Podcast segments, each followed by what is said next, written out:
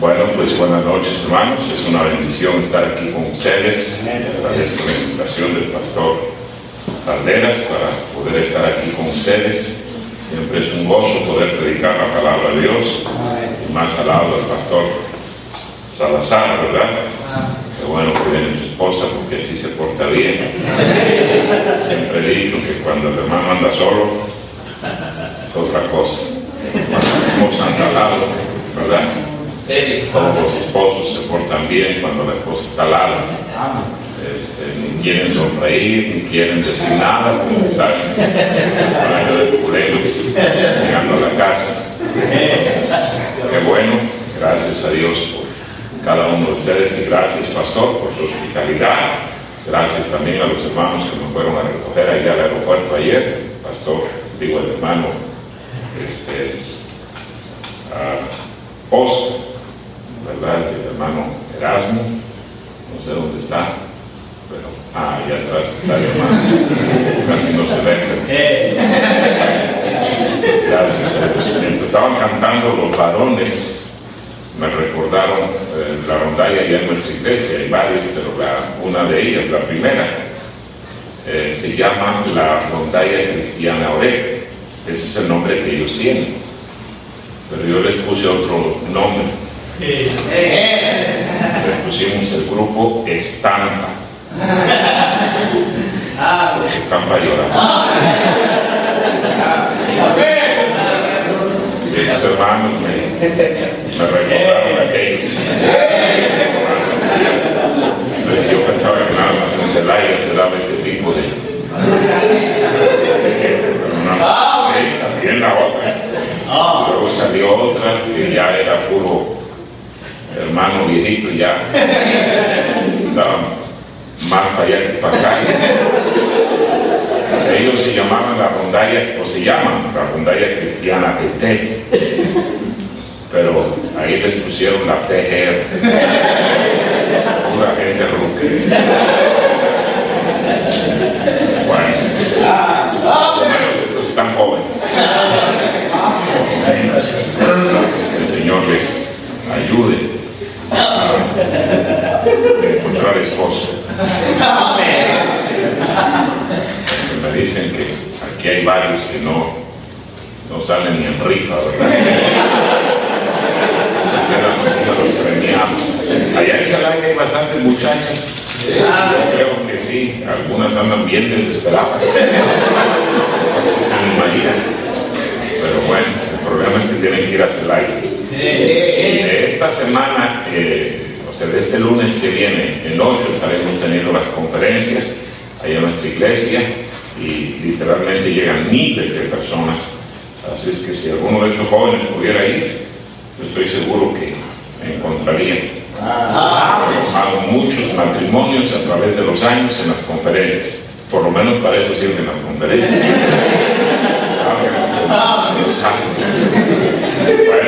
Invitamos oren, oren por nosotros, hermanos. Sí, vamos a tener estas conferencias y es un trabajo bastante, bastante grande. ¿Verdad? Si usted se saca la lotería, especialmente si vive en Las Vegas, acuérdese de nosotros, mándenos una pequeña ofrenda, porque sí necesitamos todo el tipo de ayuda que puedan brindarnos, ¿verdad? Principalmente oren, oren, oren por las conferencias y si pueden ir, yo sé que va a ser una bendición, ¿verdad? A través de los años estaremos celebrando 30 años de conferencias en nuestra iglesia. 30 años. ¿Sí? Ahora, yo empecé cuando era un bebé. Piensan, ¿cómo 30 años y el pastor se ve tan joven? Sí, empecé cuando era un bebé. Abuelito me contaba de un tal Rubén Salazar ya en aquellos años. Lo recuerdo Bueno, pues antes de empezar con el mensaje, hermano, nada más quiero anunciarles, ahí hay un poco de material, ¿verdad? No pude traer todo lo que hubiera querido, pero este libro se titula Emociones que matan. ¿Cuántos ya leyeron este libro? A ver, levante la mano. Nadie.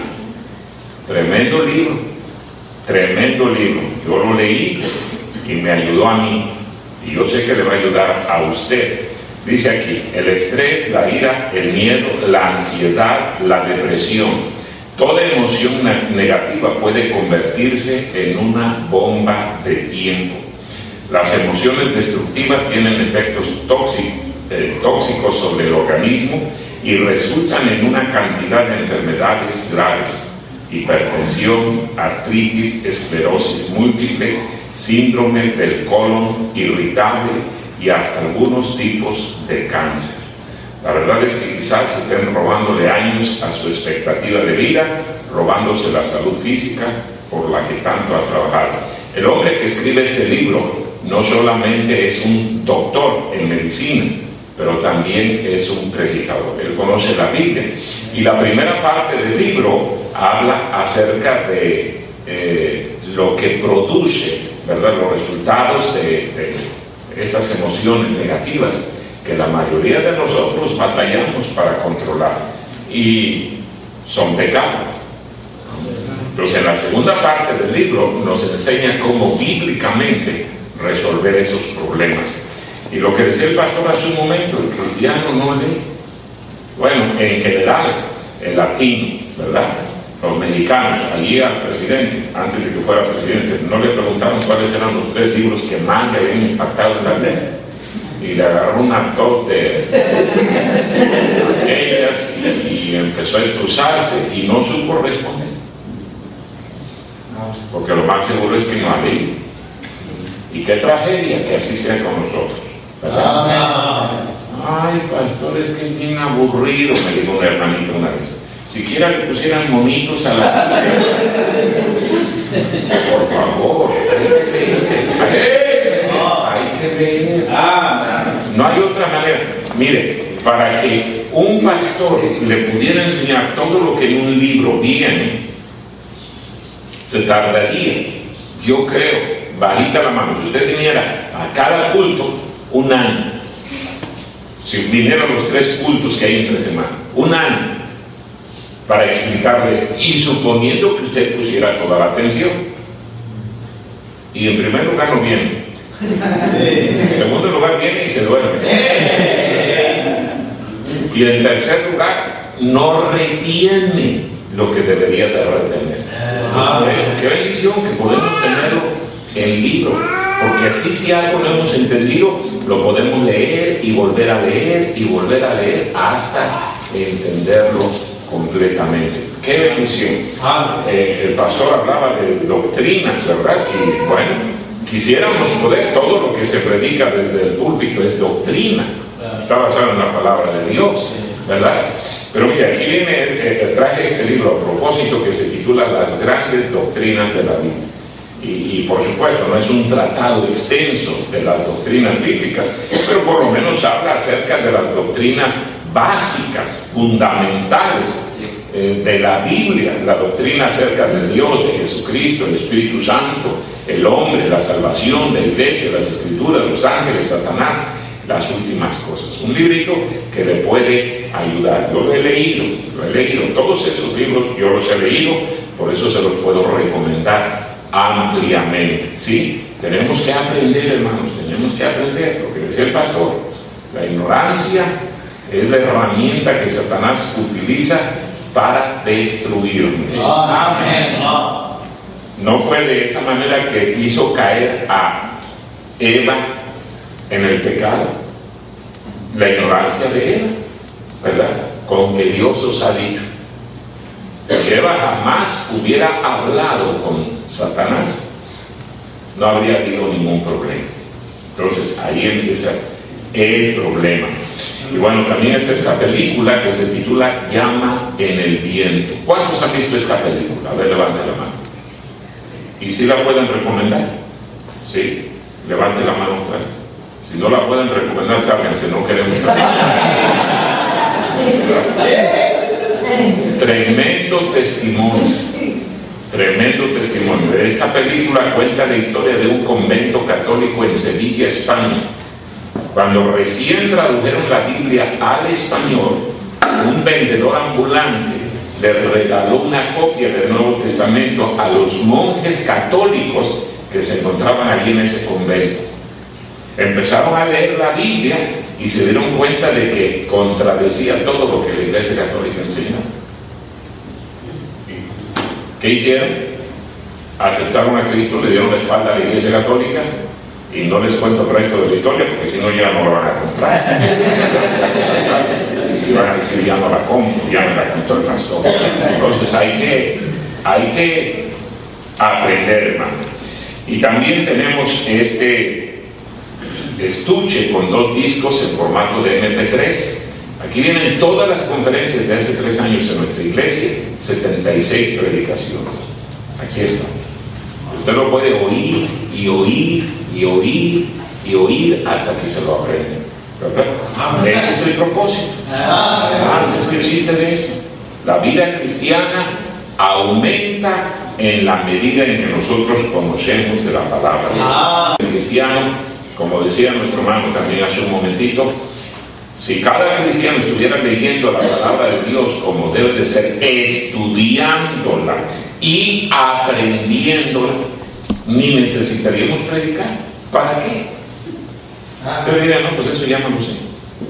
Pero mire, le predicamos lo mismo y lo mismo de diferentes maneras porque nos damos cuenta de que no la gana, ¿verdad? No lo entiende, no lo capta, no lo asimila y menos lo pone en práctica. Entonces, de eso se tratan estas conferencias. Bueno, pues yo pensé que íbamos a salir temprano. Digo pensé, pero ya me di cuenta de que el pastor le gusta que salgamos tarde. Entonces no hay ningún problema. Yo me adapto, rápido aprendo, entiendo qué es lo que el pastor quiere. Entonces, bueno, hay que aprovechar, ¿no? De esto no hay todos los días. Entonces yo espero que usted haya venido sin haber dejado los frijoles en la lumbre porque se van a quemar. Si a empezar temprano. Vamos a abrir nuestras Biblias en el libro de Proverbios, capítulo 1. Proverbios, capítulo 1. Y ahí hay discos de música, de predicación, en fin, hay otros libros. Aprovechen, hermanos. Proverbios capítulo 1. Vamos a ponernos de pie, por favor, y vamos a leer los primeros cinco versículos. Proverbios capítulo 1, del versículo 1 al 5. Yo leo el 1, usted lee el 2, así leemos hasta el versículo número 5. ¿Ya lo tiene? Muy bien. No se adelante, lea pausadamente para que de esa manera entendamos lo que estamos leyendo, ¿de acuerdo? Dice así la palabra de Dios. Los proverbios de Salomón, hijo de David, rey de Israel.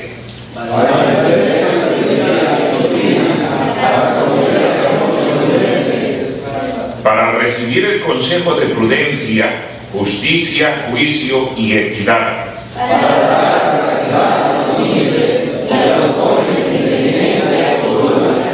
Unidos, oirá al sabio y aumentará el saber, y el entendido adquirirá consejo. Vamos a orar.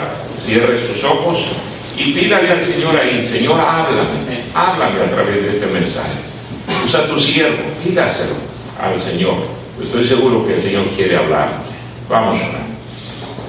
Señor y Padre nuestro, gracias te damos en esta noche por la bendición que tenemos de estar aquí reunidos. Gracias, Señor, por el privilegio que me has dado de llegar a este lugar para predicar tu palabra. Gracias por todo lo que ya hemos podido escuchar, aprender, recordar en algunos casos. Gracias. Ahora te pido, Señor, que me uses para comunicar el mensaje que has puesto en mi corazón, traer a mis hermanos en esta noche. Te pido, Señor, que me dirijas, me uses como a ti te agrade. Háganos y muévenos a tomar decisiones. Te lo ruego todo en el nombre de Cristo. Amén. Pueden tomar su lugar, hermano. Gracias. El tema del libro de Proverbios es la sabiduría. Dice ahí en el versículo número Uno, los proverbios de Salomón. Y luego dice el versículo 2, para entender sabiduría, para entender sabiduría y, ¿qué cosa? Doctrina. Y luego dice, para conocer razones prudentes.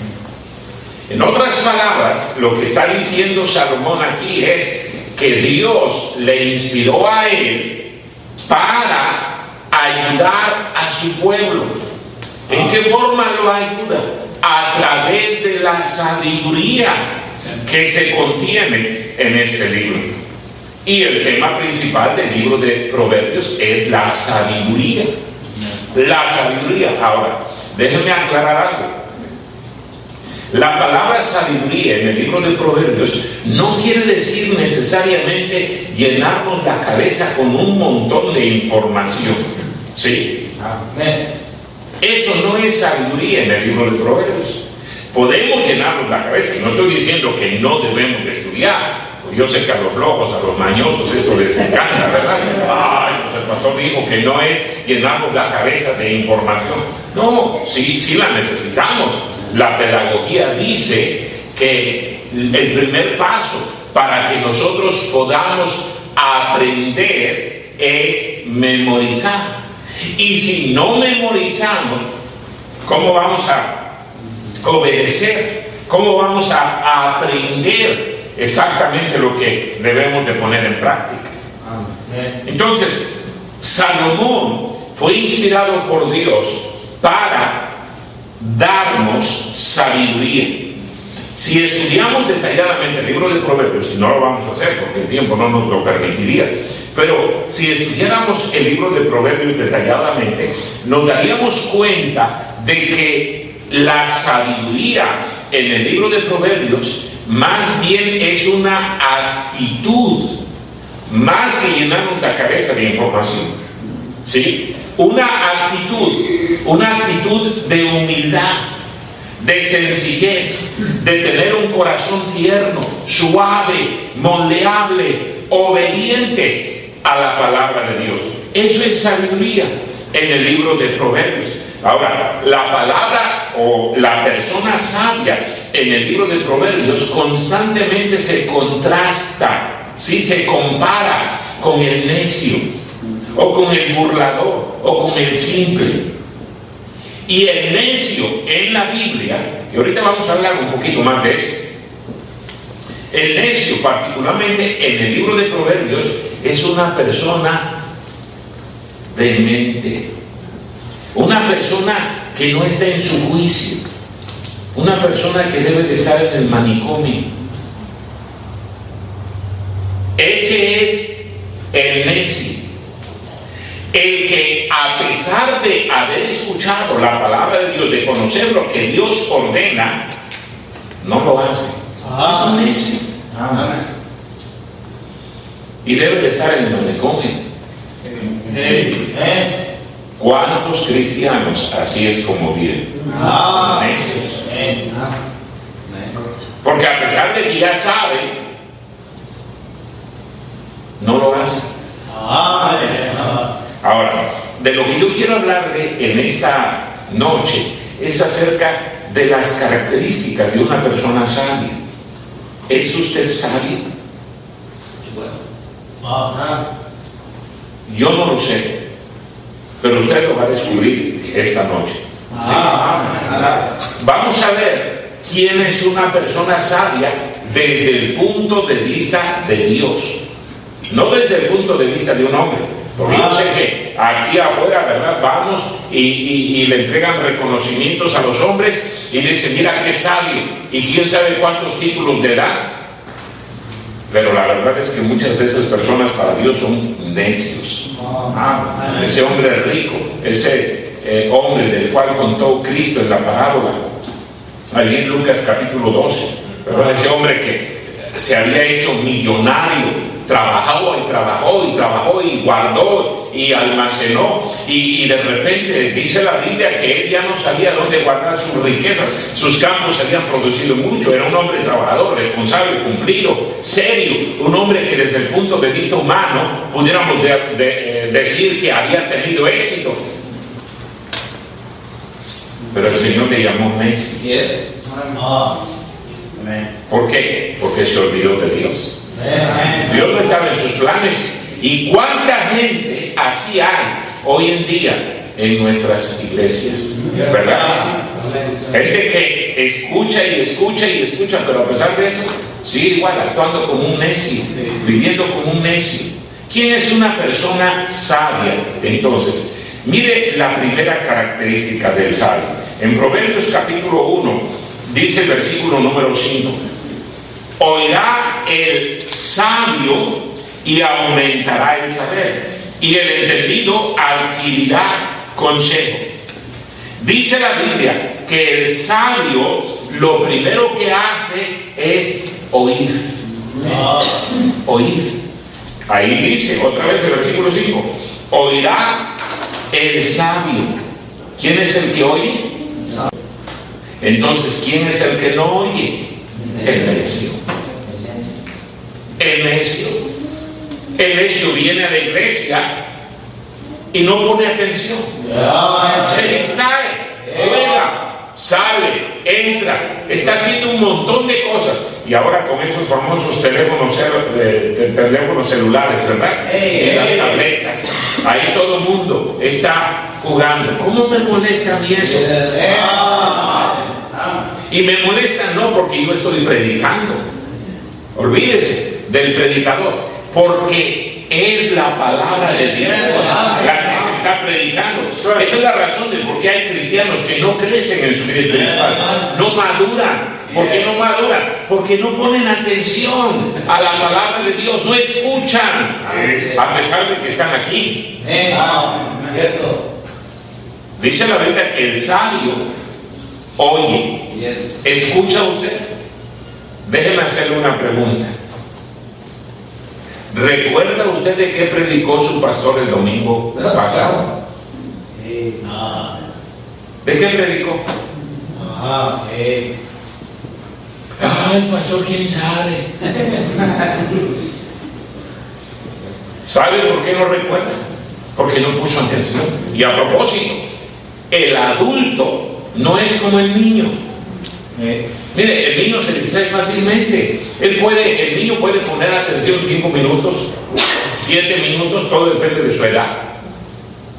Se distrae fácilmente. Por eso es que con el, niño ah, se recomienda que utilicemos ayudas visuales, ¿verdad? Y actividades y juegos y cambiar de actividad. Si queremos predicar a niño, el niño no aguanta.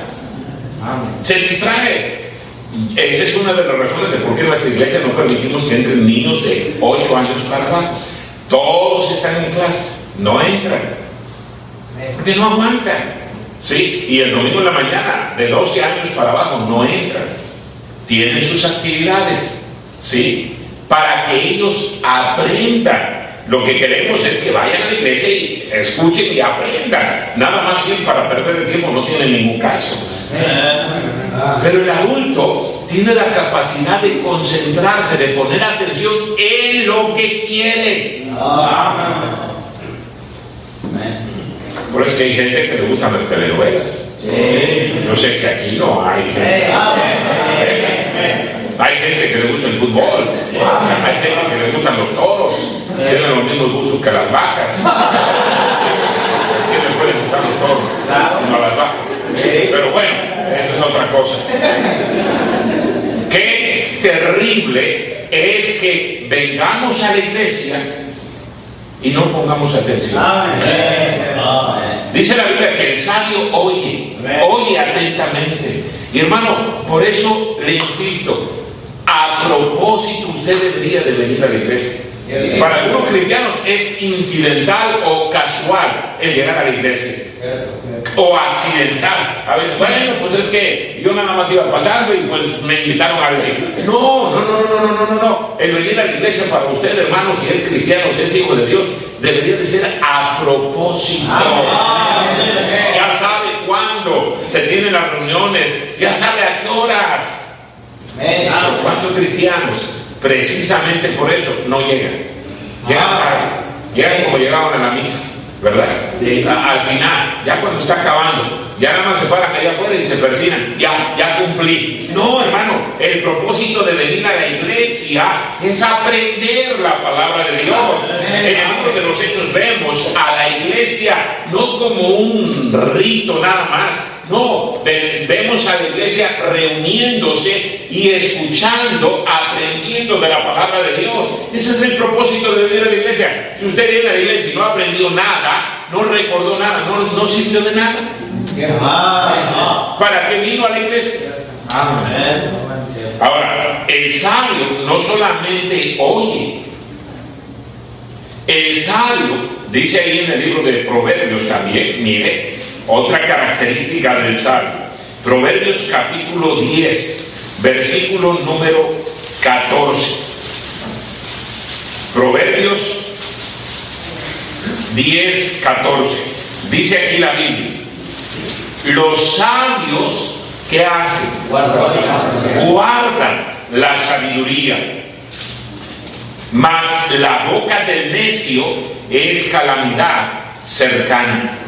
Entonces, el sabio no nada más escucha, el sabio guarda, retiene lo que escucha.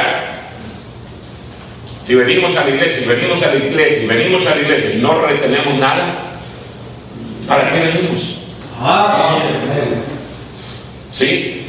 Y hermano, le estoy explicando esto porque efectivamente lo que decía el pastor Salazar hace un momento, las sectas se nutren de gente ignorante de nuestras iglesias.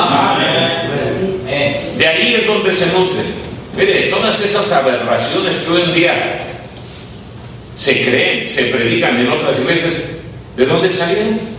Y, efectivamente, si usted se da cuenta, la mayoría de esas iglesias no ganan almas, no trabajan, no andan visitando casa por casa. ¿De dónde tienen gente?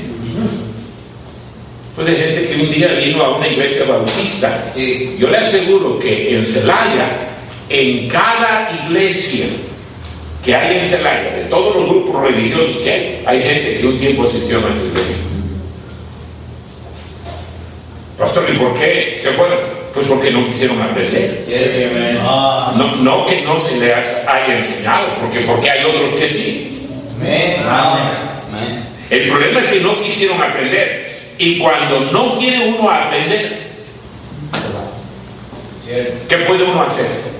Yo a veces quisiera poder abrirle la cabeza a los miembros de la iglesia con un taladro y meterles la palabra de Dios ahí en la cabeza. Pero no se puede. No se puede. Si usted no quiere aprender, no va a aprender. Y si no quiere retener lo que ya se le enseñó, es vano, es vano. Hay gente que dice, ay, pues es que no me gusta. No, no, no, no, no, no, es que usted no ha puesto atención. El Señor nos dio un mandamiento en Juan 5:39. ¿Cómo dice? Escudriñar las escrituras. ¿Sabe qué quiere decir la palabra escudriñar? Buscar minuciosamente. Buscar minuciosamente. Como si en este salón, y más que en este salón, en toda la propiedad de esta iglesia, se nos perdiera una aguja y la buscáramos. Centímetro por centímetro, metro por metro. Eso es escudriñar. Y dice la Biblia, escudriña las escrituras. Pero, ¿escudriñamos las escrituras? Si ni siquiera la leemos. Si pudiéramos hacer un examen aquí y usted me contestara honestamente, yo le garantizo que la mayoría de los cristianos que me están escuchando aquí, en esta noche, no leen fielmente la Biblia. Y me refiero a fielmente a que todos los días, todos los días, todos los días, todos los días, sin fallar, estén leyendo la Biblia. Nada más leyendo. Ahora estudiarla es otra cosa. Amén. Insisto, el problema con nosotros es que no oímos. Y si oímos, no guardamos. La Biblia dice aquí que el sabio oye, el sabio guarda. Pero no solamente eso, hay otra característica del sabio. Mire ahí en el capítulo número 12. Capítulo 12. Todo está en Proverbios. Capítulo 12, versículo número 15.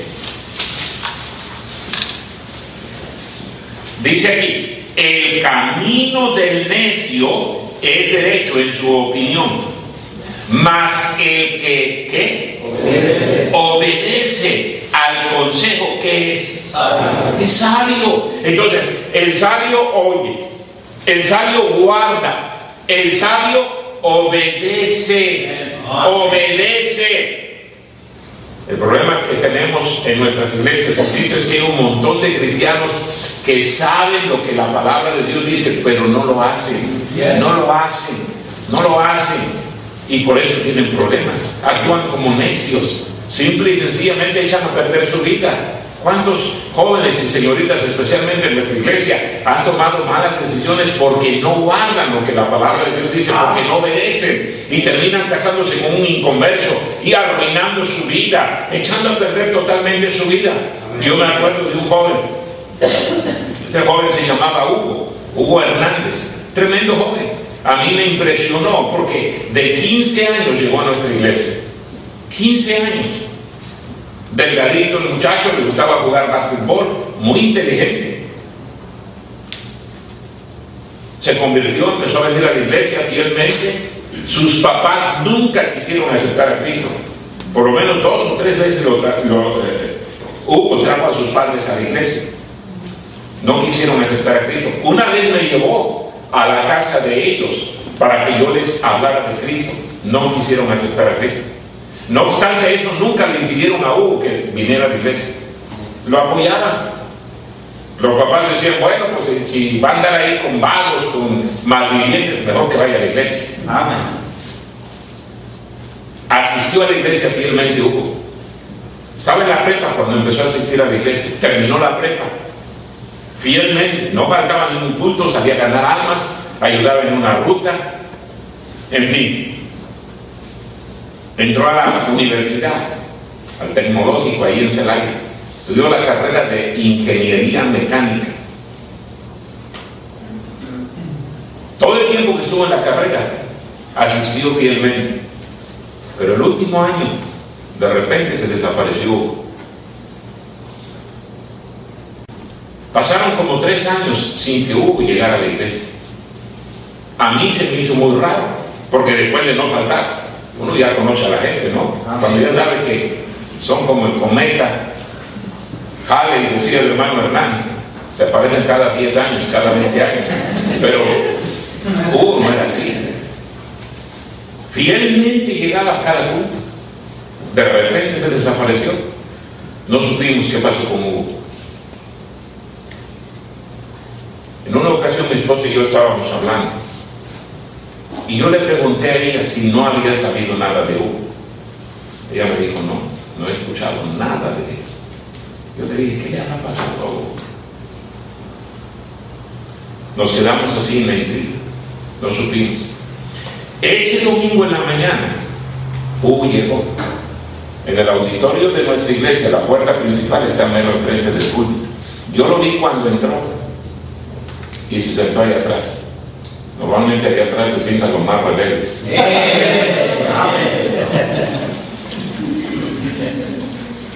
Yo le digo así a los hermanos de nuestra iglesia. En nuestra iglesia permitimos que atrás se sienten los ancianos, los enfermos los rebeldes. Yo le digo, si usted no es anciano y no es tan enfermo, entonces es un rebelde. El pastor ha predicado ahí, él sabe que es verdad eso. Hugo se sentó ahí atrás.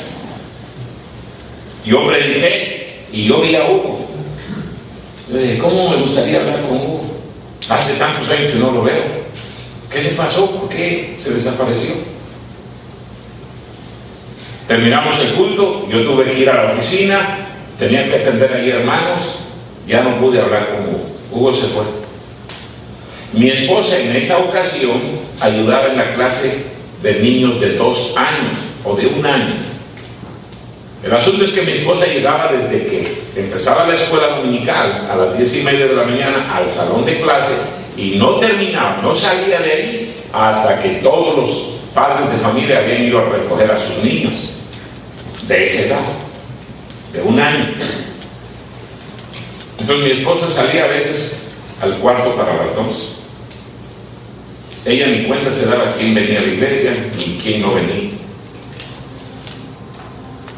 Cuando me desocupé, llegué a la casa y le dije a mi esposa que ni sabes quién vino hoy a la iglesia.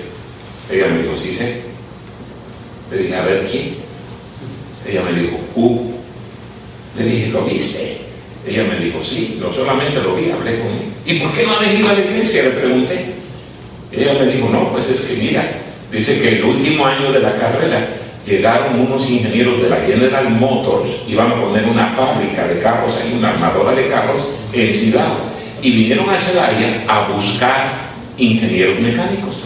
Preguntaron en la oficina y en la dirección de la escuela quiénes eran los mejores alumnos y le dieron el nombre de Hugo. Fueron y hablaron con Hugo, lo contrataron y cuando Hugo terminó la carrera lo mandaron a Alemania a hacer una especialidad dos años regresó y ahora está trabajando en Silao. Silao queda como a 100 kilómetros de distancia de Celaya. Por eso que no ha venido. Y dice mi esposa que Hugo le dijo, mire hermana, este es mi carro, un carro casi nuevo. Me acaban de dar mi casa en Silao. Y me voy a casar en diciembre dijo Mi esposa le dijo, Hugo, ¿y el Señor? Tú eres cristiano, tú eres hijo de Dios. Ay, hermana, es que mire, pues como vivo en Silao, trabajo en Silao, me es difícil venir hasta acá. Pero yo no me he olvidado del Señor, yo sigo leyendo la Biblia. Mi esposa le dijo, Hugo, no juegues con el Señor. No juegues. Hugo le dijo, no, no se preocupe hermana, yo voy a tratar de venir. Se subió a su carro y se fue. Eso fue el domingo. El lunes me llamó por teléfono el hermano Samuel Robles. Eran como las seis, siete de la tarde. Sonó el teléfono y yo contesté. Me dijo, pastor, nada más le estoy llamando para preguntarle si ya sabe lo que le pasó a Hugo. ¿Qué le pasó? Le dije, no, yo no sé nada. Yo lo vi ayer en la iglesia, pero no sé nada. El hermano me dijo, pastor, sus papás vinieron a informarme que Hugo tuvo un accidente en su trabajo. Está internado en el seguro en León. Ore por él. Yo le decía, hermano, ¿cómo no? Voy a orar por él. Avíseme cualquier cosa que ocurra, por favor. Él me dijo, sí, ¿cómo? Colgué. Pasó la semana, el viernes me llamó otra vez el hermano. Me dijo, pastor, nada más le estoy llamando para informarle que Hugo murió. ¿Cuántos años tendría Hugo? 25, cuando más. Y murió. ¿Y por qué murió Hugo? con todos los planes que tenía para su vida, según él ya lo había hecho, ¿verdad? Ya, ya lo tenía realizado. Buen trabajo, buen dinero, casa, pero en sus planes Dios no entraba.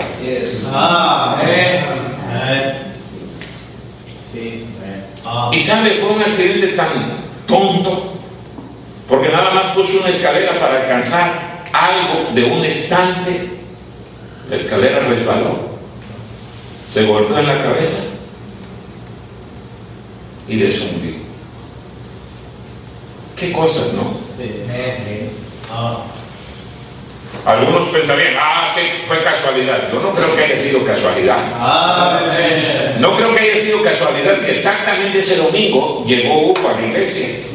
Yo creo que el Señor le dijo, Hugo, mira, tú eres mi hijo. Hugo, ve a la iglesia Hugo, acuérdate las promesas que me hiciste, acuérdate los tratos que hicimos tú y yo, acuérdate cuántas veces asististe y escuchaste y tomaste decisiones. ¿Y qué estás haciendo ahora, Hugo? A punto de casarse con una inconversa. Con Dios no se juega. El sabio oye, el sabio guarda, el sabio obedece, obedece. El problema con un montón de padres de familia es que vienen a pedirme consejo, pastor, ¿qué hago con mi hijo? Mire, ya no lo aguanto, es bien rebelde, bien desobediente. Pero no se dan cuenta de que ellos están siendo iguales con Dios. Exactamente lo mismo. Dios les habla y Dios les habla y Dios les habla y ellos simple y sencillamente no escuchan, no ponen atención. Y esa es la queja que vienen y me dan. Pastor, mire, le hablo a mi hijo, este adolescente, y es bien rebelde, bien desobediente, no me oye, parece que le estoy hablando a la pared. Exactamente lo mismo que estamos haciendo con el Señor. Amén. Él nos habla. Y Él nos habla. Cada vez que venimos a la iglesia, hermano, Dios nos habla. Y si no nos hablara, usted debería de preguntarse, ¿por qué no me habló el Señor? ¿Por qué? ¿En qué está el problema? El Señor siempre nos quiere hablar. Y Él nos habla. Él utiliza su palabra, Él utiliza su Santo Espíritu para hablarnos. Ese es el sabio. Mire otra cosa, otra característica del sabio. Ahí en Proverbios capítulo 11, versículo número 30, dice la Biblia, el fruto del justo es árbol de vida y el que gana almas, que es sabio. La siguiente característica del sabio es que gana almas. Pero mire, otra vez, si hiciéramos una encuesta aquí y usted contestara honestamente, yo le aseguro que la mayoría de los cristianos aquí presentes no están ganando almas. ¿Gana usted almas? A veces. Ese es el problema. A veces. Y la Biblia no dice que a veces. El Señor nos dio la orden de ir y predicar el Evangelio. ¿Cuándo? Siempre. Siempre. Siempre. Constantemente. Mire el ejemplo de esos primeros cristianos en el libro de Hechos. Todos los días, dice la Biblia. Todos los días, todos los días, todos los días. Y por eso es que el apóstol Pablo dijo, todo lo he llenado con el Evangelio. Todo. Para nosotros que no podemos decir eso. El sabio gana almas gana almas. No hay más sabiduría, hermano, que invertir su vida en las cosas eternas. Por eso dice la Biblia que nos hagamos tesoros en el, en el cielo. ¿Sabe, hermano? Si usted se pusiera a ganar almas fielmente, usted conocería mucho más de la palabra de Dios. Yo me acuerdo cuando gané para Cristo al hermano Pedro Torres. Lo conocía él ganando almas casa por casa. Llega a su casa, no estaba él, nada más estaba la esposa. Saludé a la esposa, traté de ganarla para Cristo ella me dijo que ya soy cristiano. Cuando le pregunté, ¿está usted 100%, 100 segura de que cuando muera va a la presencia de Dios? Ella me dijo, sí, estoy seguro. A mí me sorprendió porque de todas las personas que les había hecho la pregunta, todas me contestaban, pues a lo mejor, yo no sé, quién sabe, a, lo mejor. Pero esta señora me dijo, sí, yo estoy 100% seguro. Le dije, ¿por qué? Ella me dijo, porque yo tengo a Cristo en mi corazón. Ah, me dije, ah, entonces usted es cristiano. Sí. ¿Cuándo recibió a Cristo usted en su corazón? Hace seis años, me dijo ella. Le dije, entonces usted asiste a una iglesia. No, me dijo ella. Le dije, ¿por qué? Si usted es cristiana. Ella me dijo, porque no he encontrado una buena iglesia aquí en Celaya. Y ella me dijo, fue a su iglesia, pero no le gustó. Yo le dije, ¿por qué no le gustó? Si el pastor de ahí, de, esa iglesia, es tan guapo, es raro que no le haya gustado. Ella me dijo, es que sí es cierto que hay mucha gente, pero ni una sola persona me saludó. Mire, me dio una cachetada con guante blanco esa mujer. Yo le dije, yo ya sé de qué voy a predicar el domingo. Y yo le dije a ella, le prometo que eso va a cambiar. Se lo prometo. Discúlpenos, pero va a cambiar. Y si cambió. Todo el mundo saluda a alguien a partir de de esa fecha. Pero yo le dije,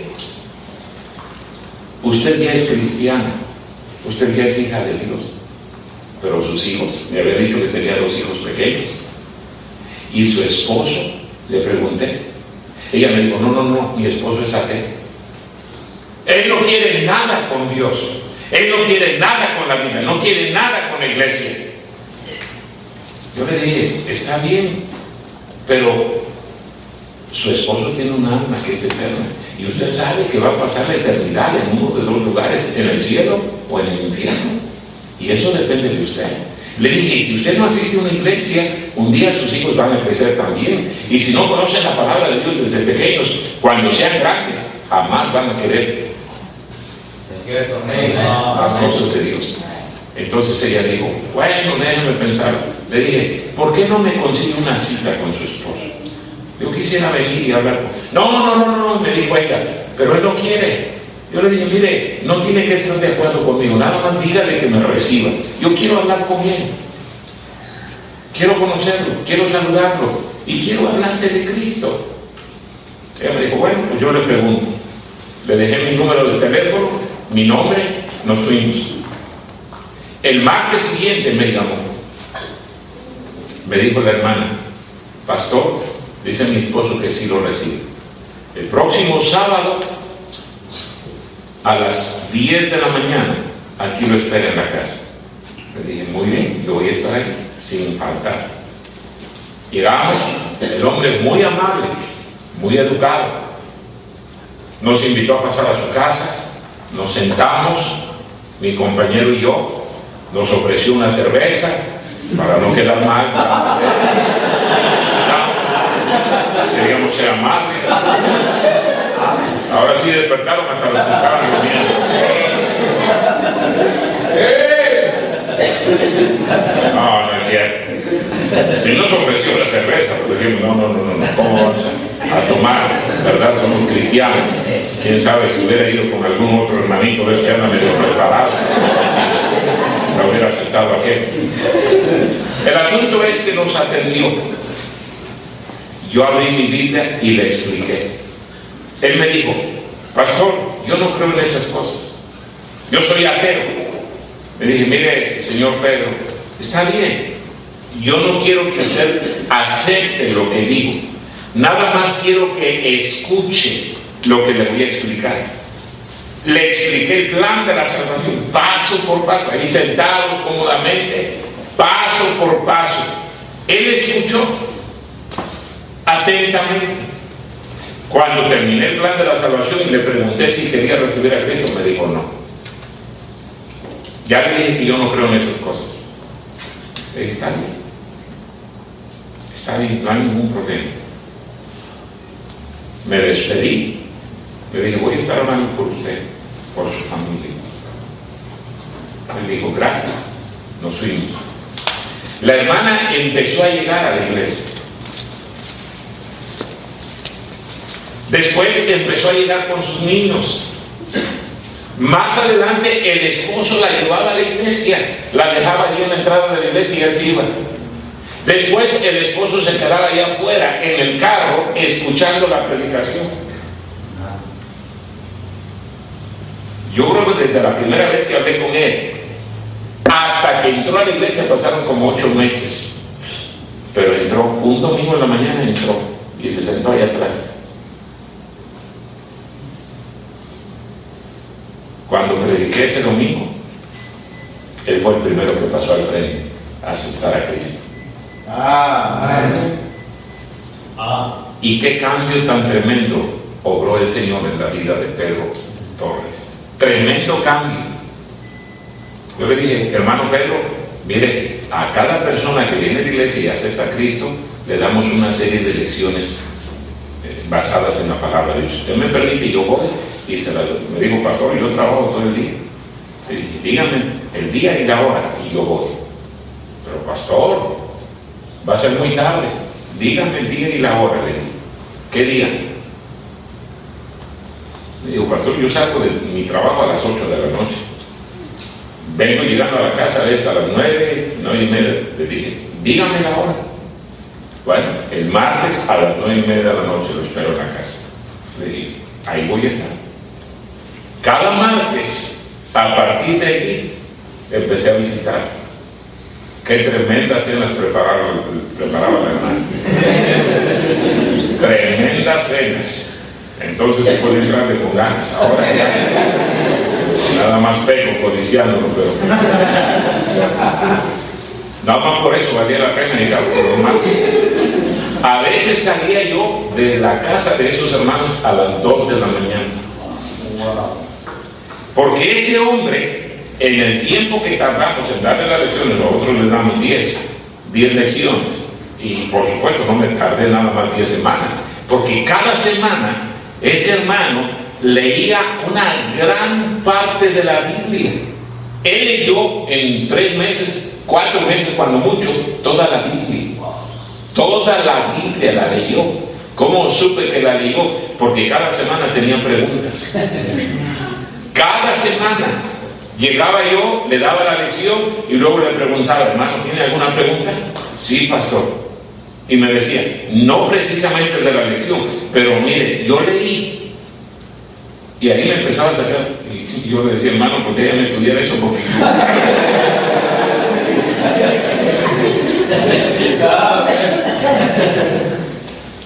Ese hombre creció, maduró.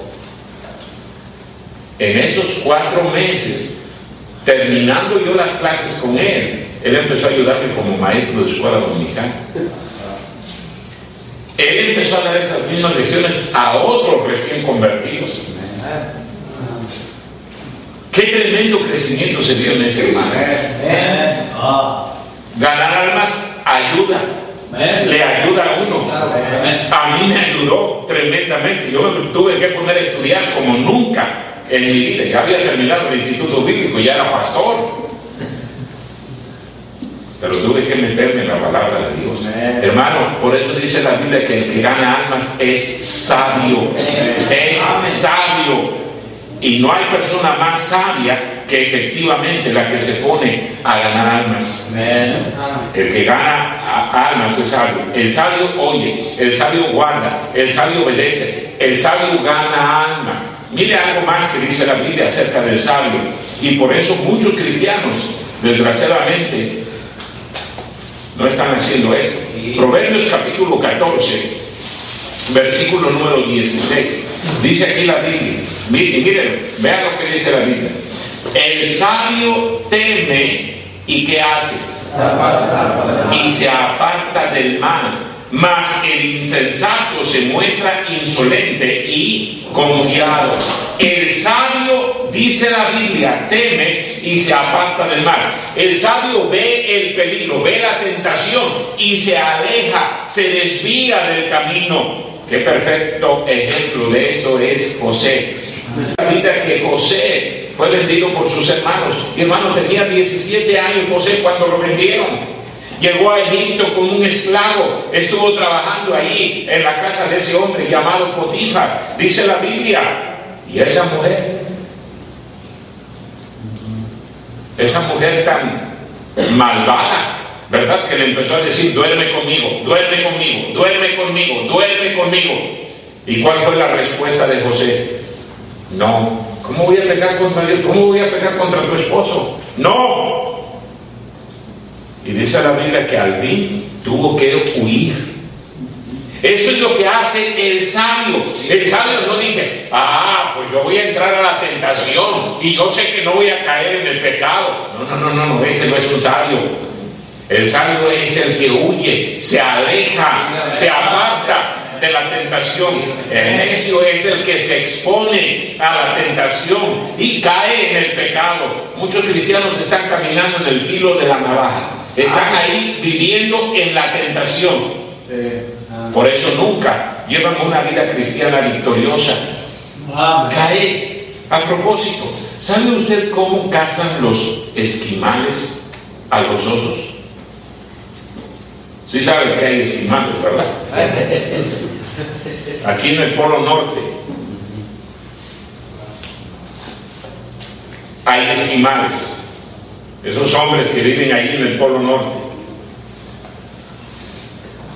Ellos se dieron cuenta de que a los osos, esos osos blancos, ¿verdad? Que se levantan, yo no sé, miden hasta poquito más de tres metros, tremendos animalones, media tonelada sin ningún problema.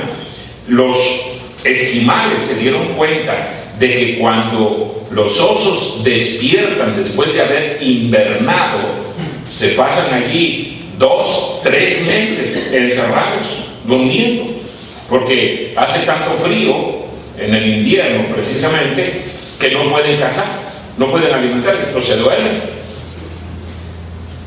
Cuando salen, salen con un hambre. Imagínense, si nosotros nada más dormimos ocho horas y amanecemos, peores que osos, ¿verdad? Parecemos, bueno, no voy a decir que parecemos. Pues los esquimales se dieron cuenta Dicen los zoólogos que los osos tienen un tremendo olfato. Y ellos pueden oler sangre a veces a varios kilómetros de distancia. Entonces cuando el oso sale de esa cueva donde ha dormido durante tanto tiempo y tiene hambre, levanta la cabeza y empieza a olfatear el aire hacia todos los puntos cardinales, tratando de oler de dónde viene el olor a sangre. Los esquimales se dieron cuenta de eso. Entonces, para cazar a los osos, los esquimales cogen un cuchillo filoso, se cortan, ellos mismos se cortan la palma de su mano, entierran en el hielo el cuchillo y dejan caer las gotas de sangre en el filo del cuchillo. El oso huele la sangre y va, se dirige hacia donde está el olor a sangre y llega y ve la sangre. Ahí se ven las manchas rojas en la nieve blanca y empieza a lamer la sangre. Empieza a lamer y lamer y lamer y la El oso no se da cuenta que con el filo del cuchillo se está cortando la lengua y la sangre que se está tragando es la misma de él. Se desangra y ahí cae, muerto.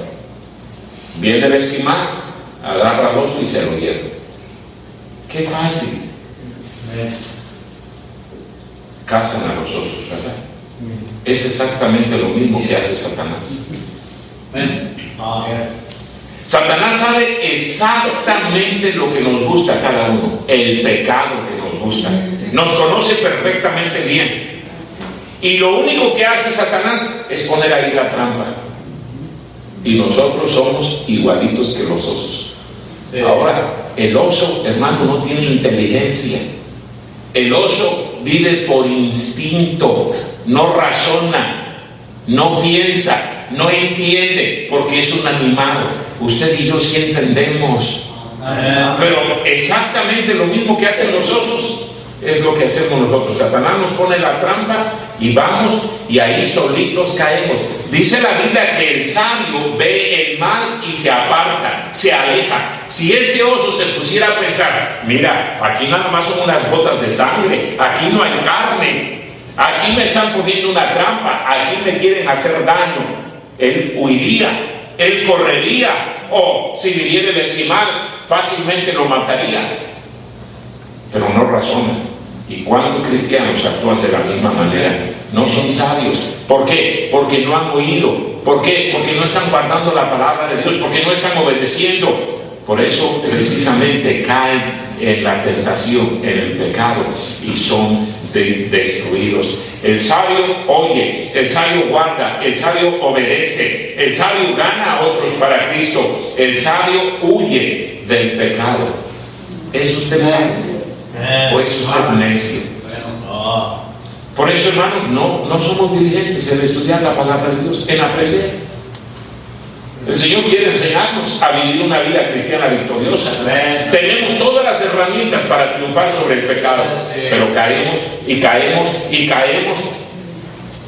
Yo les aseguro que esta misma noche hay cristianos que deberían de haber estado aquí, pero no están porque cayeron en la trampa de Satanás.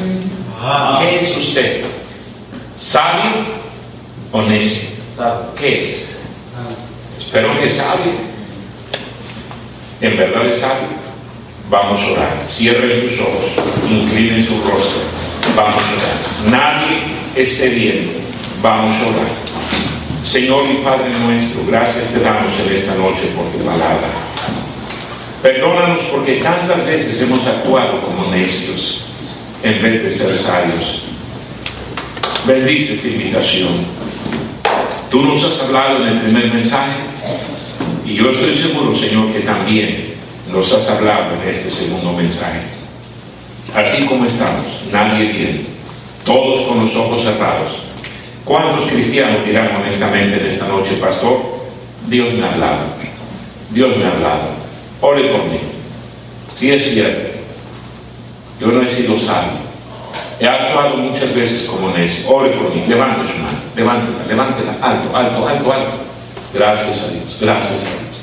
Puede bajar su mano, la he visto. Voy a dejar el tiempo al pastor. Pastor. Hermanos, si el Señor habló a su corazón, ¿por qué no pasa al frente? Yo sé que no es de la forma que prefiere, pero la verdad es que es un lugar apropiado para humillarse, orar a Dios,